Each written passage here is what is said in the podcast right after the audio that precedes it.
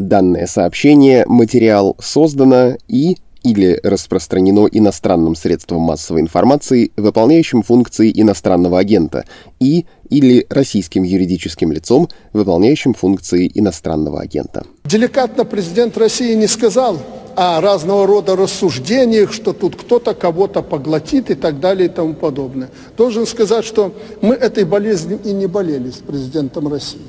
Если кто-то этим болел, можем подлечить. Это на тему. Я недавно сказал, мы достаточно умные люди, и если нам понадобится иметь абсолютно тесные отношения, еще мощнее, чем в унитарном государстве, мы с ним это сделаем элементарно. Поэтому не надо э, бряться старыми фразами и терминами, что мы стараемся кого-то поглотить или объединиться вопреки желаниям наших народов. Захотели сделать 28 направлений, вычленили и реализовали за три года. Ну, может быть, и много три года, но это миг в истории. Поэтому не надо в этом плане переживать. Мы исходим из того, что сначала нужно создать, э, несмотря на все благородство этой цели, политической интеграции, но нужно сначала создать э, э, экономический базис, экономическую основу, фундамент для того, чтобы двигаться дальше, в том числе и на политическом треке. Мы этих вопросов пока не обсуждали. Э, повторяю еще раз, полагаем, что прежде всего нужно заняться экономикой, а все потом естественным образом будет требовать дополнительного регулирования, в том числе, может быть, и на уровне союзного парламента, Э, я не исключаю, что такое может быть создан. Но для этого нужно, что называется, подрасти. Здравствуйте. Сейчас обсудим сказанное и сделанное Александром Лукашенко и Владимиром Путиным в деле сближения союзных государств России и Белоруссии. А также поговорим о том, что тут можно расслышать между строк. У микрофона Владислав Горин. Это подкаст «Что случилось?» о новостях, которые долго остаются важными здесь. Заместитель главного редактора carnegie.ru Максим Самаруков. Максим, приветствую. Добрый день. Владимир Путин и Александр Лукашенко провели переговоры в Кремле. На встрече они согласовали 28 союзных программ, направленных на интеграцию России и Белоруссии. Я говорю вот этим официальным языком, но он важен, потому что, кажется, за ним что-то скрывается, и нужно попробовать это все расшифровать. Крайне любопытно они на пресс-конференции выражались. Лукашенко сказал, что надо будет, мы сблизимся плотнее унитарного государства. Вообще, почему вы нас спрашиваете про интеграцию? Так-то мы не собираемся сближаться максимально, потому что это противоречит воле наших народов. Путин ответил, в свою очередь, что мы пока создаем экономическую базу, а потом, если нужно будет, создадим органы политической власти. Вот я хотел бы, чтобы мы все-таки это попробовали расшифровать, и, может быть, даже по-публицистически задам вопрос, каким будет объединение двух стран, если оно возможно, если такая цель ставится. Но сперва технический момент. Подписано 28 интеграционных программ. Процитирую Путина. Он сказал, мы договорились о проведении общей макроэкономической политики, гармонизации денежно-кредитной политики, интеграции платежных систем, обеспечении информационной безопасности, углублении сотрудничества в таможенной и налоговой сфере. Мы договорились о создании единой методологии для гармонизации всех косвенных налогов и создании органа, который будет контролировать эти процессы. Это позволило договориться о переходе к единой промышленной политике и о доступе к госзакупкам и госзаказу. Ты понимаешь, о чем тут говорится? Ну да, по отдельным элементам, конечно, можно разложить. Особенно какие-нибудь вещи понятные совершенно, типа единой платежной системы. Да? Понятно, что сейчас белорусские банки, столкнувшись с санкциями западными, у них возникают большие проблемы с тем, чтобы использовать такие вещи, как виза, мастер-карт и тому подобное. Да? И Беларусь самостоятельно не может создать свою собственную национальную платежную систему. Поэтому, скорее всего, ей придется внедрять, ну, по крайней мере, в какой-то степени, в каких-то банках, которые под самыми тяжелыми санкциями, которые находятся, да, придется внедрять платежную систему МИР, например. В этом вопросе, например, не вижу никакого суперпрорыва, потому что это вынужденный шаг со стороны белорусского руководства. В других местах, типа, например, мы собираемся гармонизировать нашу кредитно-денежную политику. Ну, на мой взгляд, это такой отход Видимо, переговоры по единой валюте абсолютно провалились и поняли, что все это абсолютно бесперспективно, но пустое место оставить нельзя, поэтому написать надо что-то такое туманное, на что согласятся обе стороны. Ну вот придумали формулировку даже не про единую денежно-кредитную политику, а просто про гармонизацию единой кредитно-денежной политики, которая, в общем, показывает, что до единой кредитно-денежной политики еще далеко, потому что мы сейчас работаем только над гармонизацией ее. Или такие вещи, когда там э, вместо, на самом деле, единой политики в какой-то сфере говорится про единые принципы для проведения политики в такой-то сфере, или единые подходы к проведению единой политики в такой-то сфере, да, что показывает, что до единой политики в этих сферах тоже довольно далеко, и на самом деле пока мы будем работать просто над едиными принципами, едиными подходами, унификацией, гармонизацией и всего такого прочего, да, то есть я не вижу каких-то гигантских прорывных углублений интеграции в том, что произошло. На самом деле, скорее я вижу здесь совершенно другое, что Александр Григорьевич спустя уже 25 лет успешно продает те же самые фишки, которые продавал еще Борис Николаевич в 96-м, когда оказывается лучший момент обсуждать с Кремлем интеграцию для Минска, это перед выборами российскими, потому что в Кремле до сих пор верят, что если сейчас сделать вид, что у нас все процветает в области сближения двух стран, то это как-то поднимет э, рейтинги действующей власти. И вот Александр Григорьевич до сих пор это продает, да, и рассказывает, что давайте мы сделаем вид, что сейчас мы об очень многом договорились. Договорились гармонизировать общие подходы к проведению политики в такой-то сфере. Да, там. И это покупается отлично, все довольны, переговоры проходят, все делают вид, что все прекрасно. Мало того, он на этой пресс-конференции продавал еще одну свою эту фишку, которую продает уже там вот все время, которое он находится у власти – это про то, что а наша интеграция между Россией и Белоруссией станет бульдозером, который, значит, э, расчистит путь для интеграции всех остальных стран. Вот опять же этот его упор, который он еще Ельцину продавал, да, что вы мне дайте специальные хорошие условия, чтобы я изображал, как здорово с вами интегрироваться. И тогда другие страны постсоветские посмотрят на мой пример и подтянутся к тому же самому. И все эти вещи, ну, я не знаю, сколько их можно уже продавать, но, по всей видимости, они продаются очень хорошо, и в Кремле по-прежнему уверены, что у российского обществе есть гигантский спрос на интеграцию с Белоруссией, а другие постсоветские страны сидят и смотрят, э, как идут успехи в российско-белорусском сближении и делают для себя выводы, интегрируются им с Россией глубже или не интегрируются. Я не уверен, что запомнил правильно. Кажется, это было еще при Ельцине или при раннем Путине, когда в очередной раз зашел разговор о единой валюте. Лукашенко сказал, да хоть завтра, только пусть монетный двор находится в Минске, чтобы было у Минска право эмиссии. И на это, конечно, никто никогда не мог бы пойти. Но это какая-то бесконечная тема, вечная. Да, да, да, да. И главное, что вот все эти вещи, на которые сейчас во многом выглядят как вот опять новый прорыв, опять какая-то опасная фаза углубления, но там же видно, что это вещи, на которые вернулись назад, потому что не получилось добиться, чего пытались добиться там уже 20 лет, 25 лет, да, и опять вернулись к таким этим туманным формулировкам, где ничего не ясно, где можно интерпретировать как угодно. Даже эта договоренность сейчас подается опять как прорыв, подается к 1 декабря 2023 года будет создан единый рынок энергоносителей, единый энергетический рынок. Но, видите, эта договоренность уже бог знает сколько лет. Она еще была в таможенном союзе или в Евразийском союзе, да, то есть ей лет 10. И именно даже с такими сроками, что к 2024 году будет создан единый энергетический рынок. И каждый раз они выходят и говорят, что вот, мы договорились к 2024 году создать единый энергетический рынок. А электроэнергию, кстати, вообще, по-моему, должны были создать к 2021 году, если я не ошибаюсь. То есть, по идее, должны были жить уже давным-давно с единым рынком электроэнергии по этому расписанию, да, но ее вот переместили уже дальше к единому рынку энергоносителей, и, видимо, там еще, что там будет в 2024 в общем, мне кажется, в целеполагании Минска вопрос 2024 года – это никогда. Да, и поэтому откладываем дальше, дальше, дальше, что не проблема. Мне очень нравится эта мысль про то, что вот эти 28 интеграционных программ не публикуются не потому, что там что-то очень важное, а потому что там наоборот ничего важного нет, и это изображение сближения вместо настоящей какой-то интеграции, но все равно, когда вчера ехал по Тверской Лукашенко в телеграм-канале его пол первого, такая красивая фотография, Мерседес, едущий по Тверской прямо к Кремлю, ёкнуло у меня. Я вот подумал, неужели они там сейчас договорятся о чем-то таком, может быть, даже неофициально такой пакт э, Путина-Лукашенко подпишут, секретный протокол, и будет там нечто эпохальное. Вот если немножко попытаться поспекулировать, предположить, может ли такое быть, что они о чем-то договорились неофициально, что были даны какие-то гарантии, подписано какое-то политическое завещание, еще что-то в этом роде? Ну, я не знаю, а с кем договорились? С Лукашенко, да? А что он может гарантировать? Он, во-первых, даже свои собственные слова сам не выполняет никогда, да, а тем более какие-то завещания Нет, не знаю, мне сложно представить. Мне кажется, что вот как раз встреча прошла для него просто идеальным образом. Вот он просто программу максимум выполнил. Единственное, что получила российская сторона, это типа попиарить начальство перед выборами, по большому счету, да. Ну, там не стало выделять гигантские кредиты, а, судя по всему, будет довольно небольшой, потому что там обещали что-то 600 миллионов или что-то такое, да. А Лукашенко, с одной стороны, значит, получил себе продление по газу, да, там какие-то всякие вещи, в общем, какие-то выгоды от интеграции, а с другой стороны, показал Западу, что вот смотрите, у нас здесь интеграция-то вовсю кипит, Россия меня втягивает всеми руками и ногами, а вы на меня давите, санкции вводите, да, и подталкиваете еще глубже в российские объятия.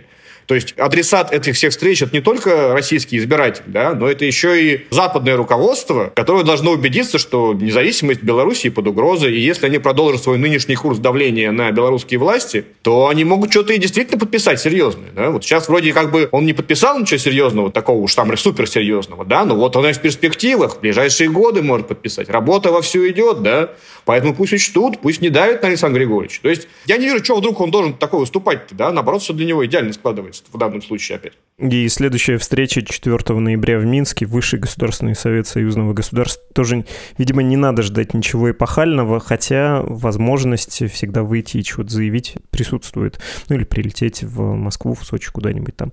Неформально, каким образом себе представляет Москва и Белоруссия свое будущее, ну, то есть Москва и Минск, чего они хотят. Ну, то есть стратегия Лукашенко понятна, она неизменна. Я приезжаю в Москву, прошу денег, прошу субсидирования экономики в более широком смысле в обмен на, ну, видимо, на то, что я поддерживаю вот этот внешний контур безопасности, да, продаю себя как эм, первый эшелон борьбы с наступающими танками НАТО.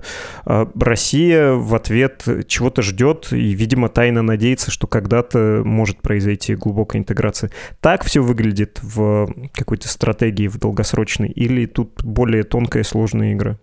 Я бы добавил к этому, что Александр Григорьевич не только надеется от Москвы деньги получить, он надеется, что и от Запада получить более лучшие условия, потому что любая этот спектакль с интеграцией, он освещается не только в российских СМИ, да, но и в международных, и на Западе сидят все в панике, обсуждают, что вот сейчас такая, значит, страшная встреча, где подписали эти дорожные карты, которые никто не видел, а в них может быть что-то прям, ох, такое страшное, да, Сейчас еще учения Запад пойдут на территории Белоруссии, как бы там российские войска не остались. Поэтому, выступая вчера, например, да, Александр Григорьевич работал не только на российскую аудиторию, он работал на западную аудиторию тоже.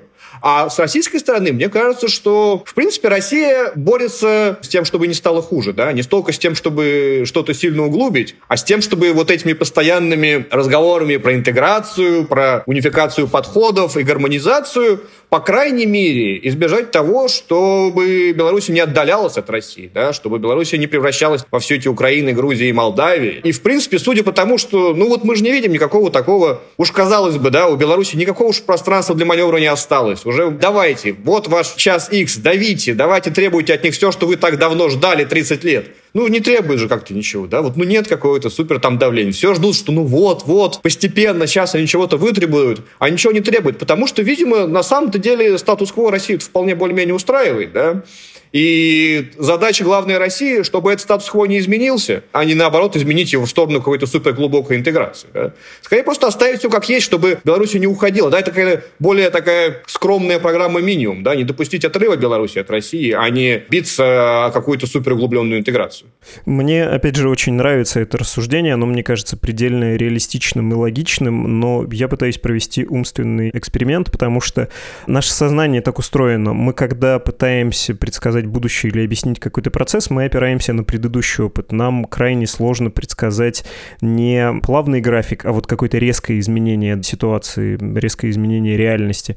Вряд ли можно было вот так инерционно думая, как людям вообще свойственно, предположить, что случится Крым. Я вот в этой логике хочу спросить, почему Россия не может присоединить Беларусь? Звучит диковато, но почему? Ну, может, потому что ей это не нужно, нет на этого запроса, видимо. Может, она не хочет? Если бы хотела, давно бы сделала, мне кажется, нет? Я, я не вижу каких супер препятствий, да. Ну, как-то с 40-х годов никого не присоединяли, дорого, там какое-то местное население, с которым возиться. Не, ну с каких? Не, не с 40-х, а с 14-го.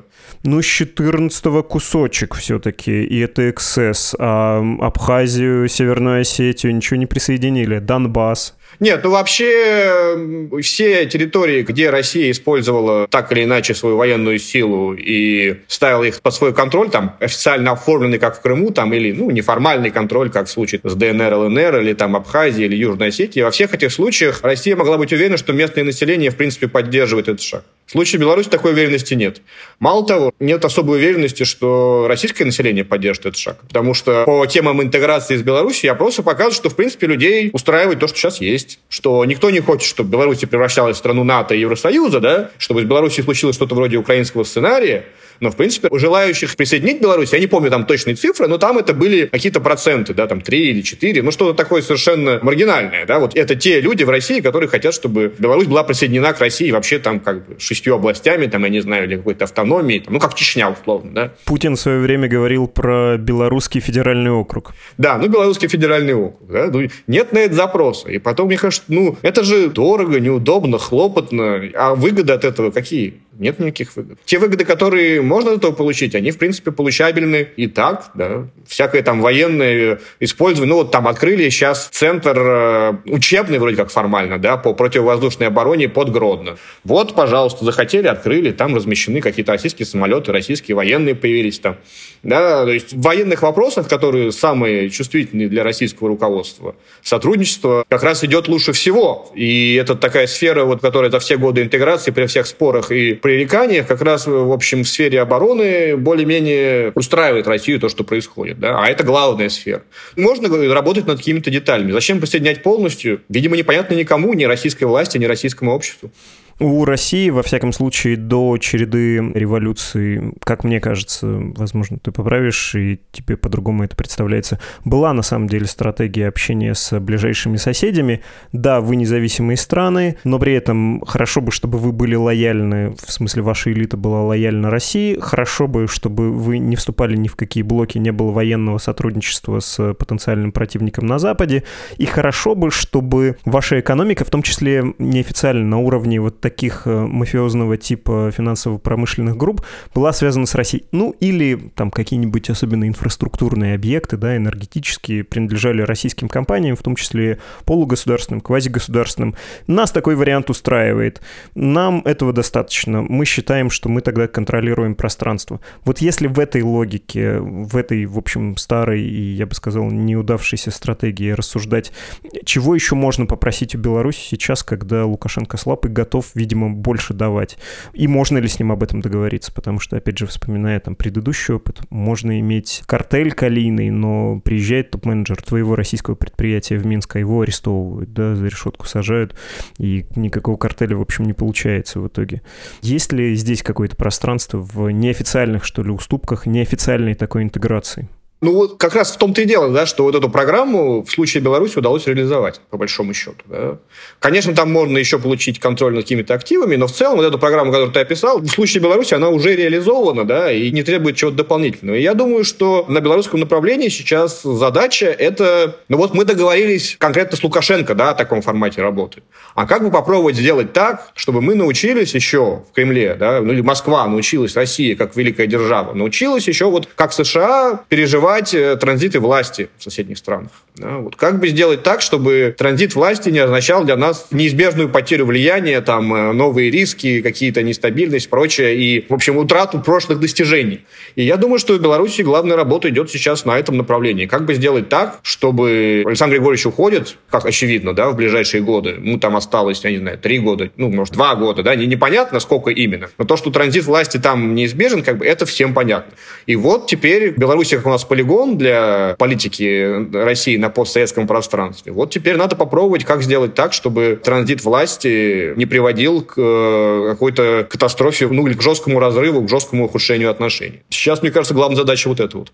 Я все-таки про вот это неофициальное влияние хотел бы уточнить. Мне так кажется, что Лукашенко как раз э, этого старался и не допускать. Элита должна была быть э, завязана на него лично, она должна была быть э, такой суверенной, никаких вот этих вот неофициальных отношений с какими-нибудь российскими людьми не должно быть. И случаи с Дмитрием Мазепиным, бизнесменом, который прям вот оправдывался, нет, я не финансировал телеграм-канал Нехта, и по сути-то он отвечал Роману Протасевичу, да, задержанному И давшему несколько интервью, даже свой собственный проект затеявшему. Вот, кажется, это было как раз в ту сторону, что нет, у неофициального влияния тоже есть какие-то границы. Почему ты говоришь, что, в общем, Россия там все получила и в этом смысле, что хотела? Нет, ну понятно, что там какие-то неидеальные выполнения этой программы, да. Ну просто потому, что в Беларуси вообще нету олигархата, да, и вообще нету особо экономических элит. Там все по-прежнему государственное, и все находится так или иначе под управлением самого Лукашенко. Или там каких-то силовых кланов. Но это же не стало там частью западных корпораций и прочего, да, все это все равно как бы в семье, да. Не знаю, не вижу здесь большой проблемы для России в том, что те или иные активы белорусской экономики, там крупные, которые считаются до сих пор лакомыми, остались под контролем белорусского государства. Наверное, это не устраивает какие-то конкретные российские крупные компании, которые бы хотели их получить. Но мне не кажется, что для Кремля это является приоритетом приоритетной задачей, и что он готов сейчас как-то специально давить на Белоруссию, чтобы выбить Беларусь калий для Мазепина или еще что-то для кого-то. Если бы это действительно было так важно, то мы помним, что для Кремля, например, в какой-то момент был очень важен Белтрансгаз в нулевые годы, да, и несмотря на мощнейшее сопротивление Лукашенко, и в чем он только не использовал, чтобы оттянуть этот момент, но все-таки в итоге Белтрансгаз Россия получила, да, и я думаю, что если бы Беларусь калий был действительно таким важным приоритетом для России, то тоже бы смогли как-нибудь получить, просто это не считается таким уж принципиальным, и почему Кремль Кремль должен подчинять всю свою внешнюю политику там, интересам Мазепина или еще кого-то. Ты про это немножко уже сказал, и я хотел бы, чтобы было развернуто чуть больше, потому что это интересный момент. Понятно, что у Лукашенко, даже если он будет хорошо себя чувствовать и держать своими, как это, не посиневшими, да, еще пальцами портфель, или что он там, про что обычно говорит, власть, понятно, что его дни сочтены, он уходящая натура. Насколько Москва контролирует этот процесс, насколько она управляет процессом постепенной, возможно, начавшейся передачи власти в Беларуси, насколько этот процесс комфортен, и как она себе, видимо, представляет э, этот процесс, чего бы она хотела, чтобы в Минске случилось, чтобы пришел новый Лукашенко, второй, и, в общем, все было примерно так же, или как? Это очень сложно сказать, насколько Москва это контролирует, потому что процесс только начинается, и в нем может быть самые непредвиденные вещи, так же, как никто не ожидал такой глубины кризиса, который случился прошлым летом, да, когда в августе из-за выборов все это так... Ну, все ждали, что будут какие-то протесты, но не так же прям, что вот настолько масштабно, как произошло вот в августе 2020 да.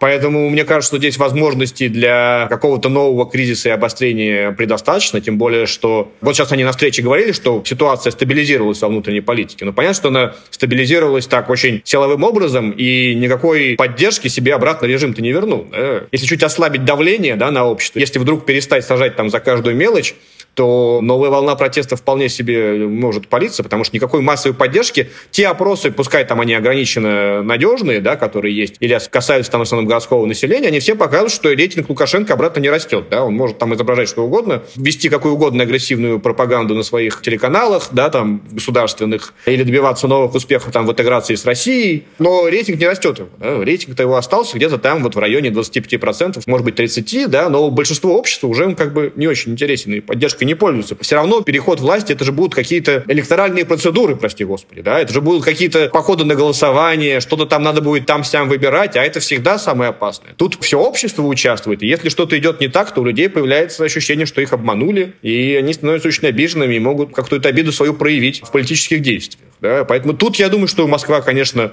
насколько она это контролирует, это тяжело очень определить, да. Так же, как тяжело сказать, на самом деле, какой она хочет в итоге режим. По некоторым вещам, которые происходили в последние годы, да, мы видим, что у Москвы самое лучшее понимание с белорусскими силовиками. И те принципиальные вещи, которые принимались за последний, ну, скажем, грубо говоря, год, да, вот как этот кризис начался, они касались не столько перемен в белорусской конституции и других таких, или там партийного законодательства какого-то, как все поначалу ожидали, да, и как даже сама Москва поначалу говорила, что нужно переходить в сторону куда-то парламентской республики. Ну, такие намеки были там довольно прозрачные, и вообще про конституционную реформу повторяли все от Лаврова до Путина. Да? Но вот э, из реальных решений, принятых за последний год, мы видим это усиление Белорусского совета безопасности, его расширение, появление там э, новых силовиков, и решение о том, что если с самим Лукашенко что-то случится, то его функции выполнять будет Совет Безопасности. По всей видимости, это вот попытка передать как можно больше полномочий той части белорусской элиты правящей, которая Москву в наибольшей степени устраивает, и Москве в наибольшей степени понятно, то есть силовой элите. Вот, видимо, в этом направлении будут работать. Чтобы при транзите следующим президентом оказался не какой-то подозрительный и приятный для Запада условный там Румас или какой-нибудь там еще бывший премьер-министр, да, гражданский, технократический, с западным образованием или еще чем-то таким, а что-то более понятное, лучше всего учившееся в России, как учились почти все белорусские высокопоставленные силовики, которые воспитывались, в общем, в том же самом мировоззрении, да, в мироощущении, которые понятны, действуют теми же способами, и вот кого-нибудь из них Наверное, лучше не с таким гигантским количеством полномочий, как сейчас есть у Александра Григорьевича, но их и не будет таких полномочий, потому что конституционная реформа, хоть и оказалась гораздо менее масштабной, чем многие ждали, но все равно президентские полномочия сокращает. С сильным Советом Безопасности, где другие силовики, если что, удержат того, который станет президентом, да. Вот что-то в эту сторону такое вот ну, не знаю, как это назвать коротко, да, коллективный совбез белорусского разлива. Беларусь тут э, опять опережает Россию в своем политическом развитии таким образом. Кажется, мы тоже к Совбезу идем. Нет, она не опережает совершенно, потому что Лукашенко это первый президент Беларуси, да, и даже на нынешней встрече очень забавно было видеть, когда он говорил, что вот, он работал еще с Борисом Николаевичем, а потом пришел новый президент. То есть Путин это как бы новый президент, да, это, это же вообще прекрасно. Это, наверное, самый комфортный разговор, который только может быть у Владимира. Он, как новый президент, не стал ничего менять в прошлых достижениях. Вот так. Это, конечно, смешно, но, с другой стороны, про Совбез тревожно звучит. Ну, есть пример на постсоветском пространстве, когда близкий союзник Армения, там случилась с точки зрения Москвы нехорошая ситуация, пришел там какой-то Пашинян, приятный и Западу, и многим избирателям, особенно в тот революционный момент. И он, да, он оказался для Москвы на самом деле хорошим союзником, хорошей фигурой, даже про Вторую мировую ничего плохого никогда не говорил. Но с Белоруссией это неприменимо. Слишком близко границы Запада, слишком велика вероятность осуществления страха, что там будут базы НАТО. Или нет, или это я демонизирую Кремль. На самом деле никто там так не думает. И в принципе, если бы какая-нибудь Тихановская условная была, Москву бы тоже устроила. Слишком тесные связи. Нет, нет, армянский пример, потому что в Армении вообще власть менялась, это уже Пашинян-то это тоже был не, не первый раз власть менялась в Армении, да, и мы уже жили при четырех разных лидерах армянских, и вообще пока там есть Карабах, конфликт с Турцией, конфликт с Азербайджаном, им никуда не деться, там, независимо от того, кто там будет э, руководить. Да и Запад, в принципе, не готов совершенно предоставлять никаких гарантий безопасности Армении. Да? Мы не видим никакого желания со стороны НАТО там, или еще кого-то защищать Армению хоть от Азербайджана, хоть от Турции. Да? Там все только очень на общих словах. И надежды Пашиняна, когда он говорил, что если Армения будет демократической страной, то мир не позволит там какой-то страшной азербайджанской диктатуре победить прекрасную демократическую Армению. Но оказалось, что как бы Западу до этого особого дела нет на практике.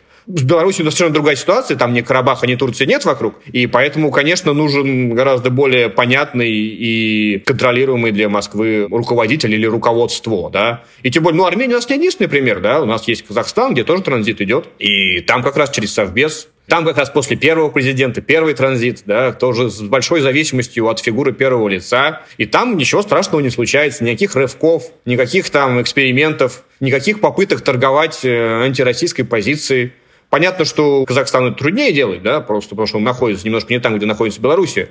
Но мы не видим никаких жалоб Кремля, по крайней мере, публичных, да, сколько-нибудь заметных, даже не то, что публичных, а сколько-нибудь заметных на то, как идет транзит власти в Казахстане. Мы можем из этого сделать вывод, что, в принципе, статус-кво в случае Казахстана Россию тоже вполне себе устраивает. И если этот транзит не угрожает статусу кво, и, по крайней мере, казахстанское руководство в состоянии достаточно убедительно сказать об этом России, да, что вот мы сейчас занимаемся транзитом, но по ключевым для вас вопросам мы ничего ничего менять не собираемся, и для вас никакой опасности это не представляет.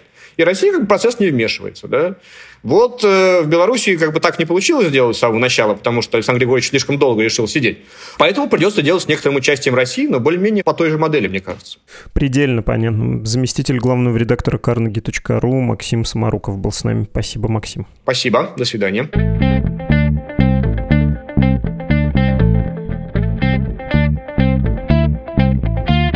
Вы слушали подкаст «Что случилось?» о новостях, которые долго остаются важными. И хочу вам сказать, что вы завтра не услышите субботний выпуск «Что случилось?» с Константином Газой и Андреем Перцевым, потому что у них теперь свой подкаст. Он называется «Перцев и Газа», его уже можно найти и в YouTube, и на подкаст-платформах. Обязательно это сделайте, подпишитесь. Они нам не конкуренты, они нам скорее братья и большое дополнение подспорье в формировании вот этой недельной картины дня. Андрею с Костей желаю больших успехов. Ну и да, если вы хотите поддержать и их тоже, ну и наш подкаст, вообще наше издание, заходите, пожалуйста, на сайт Медузы. Там есть, во-первых, раздел мерч, где можно купить одежду или какие-то аксессуары, и часть доходов пойдет нашей редакции. Или можно зайти в раздел support.meduza.io и подписаться на пожертвование для Медузы. Для ваших сообщений есть email подкаст собака.медуза.io. До встречи на следующей неделе.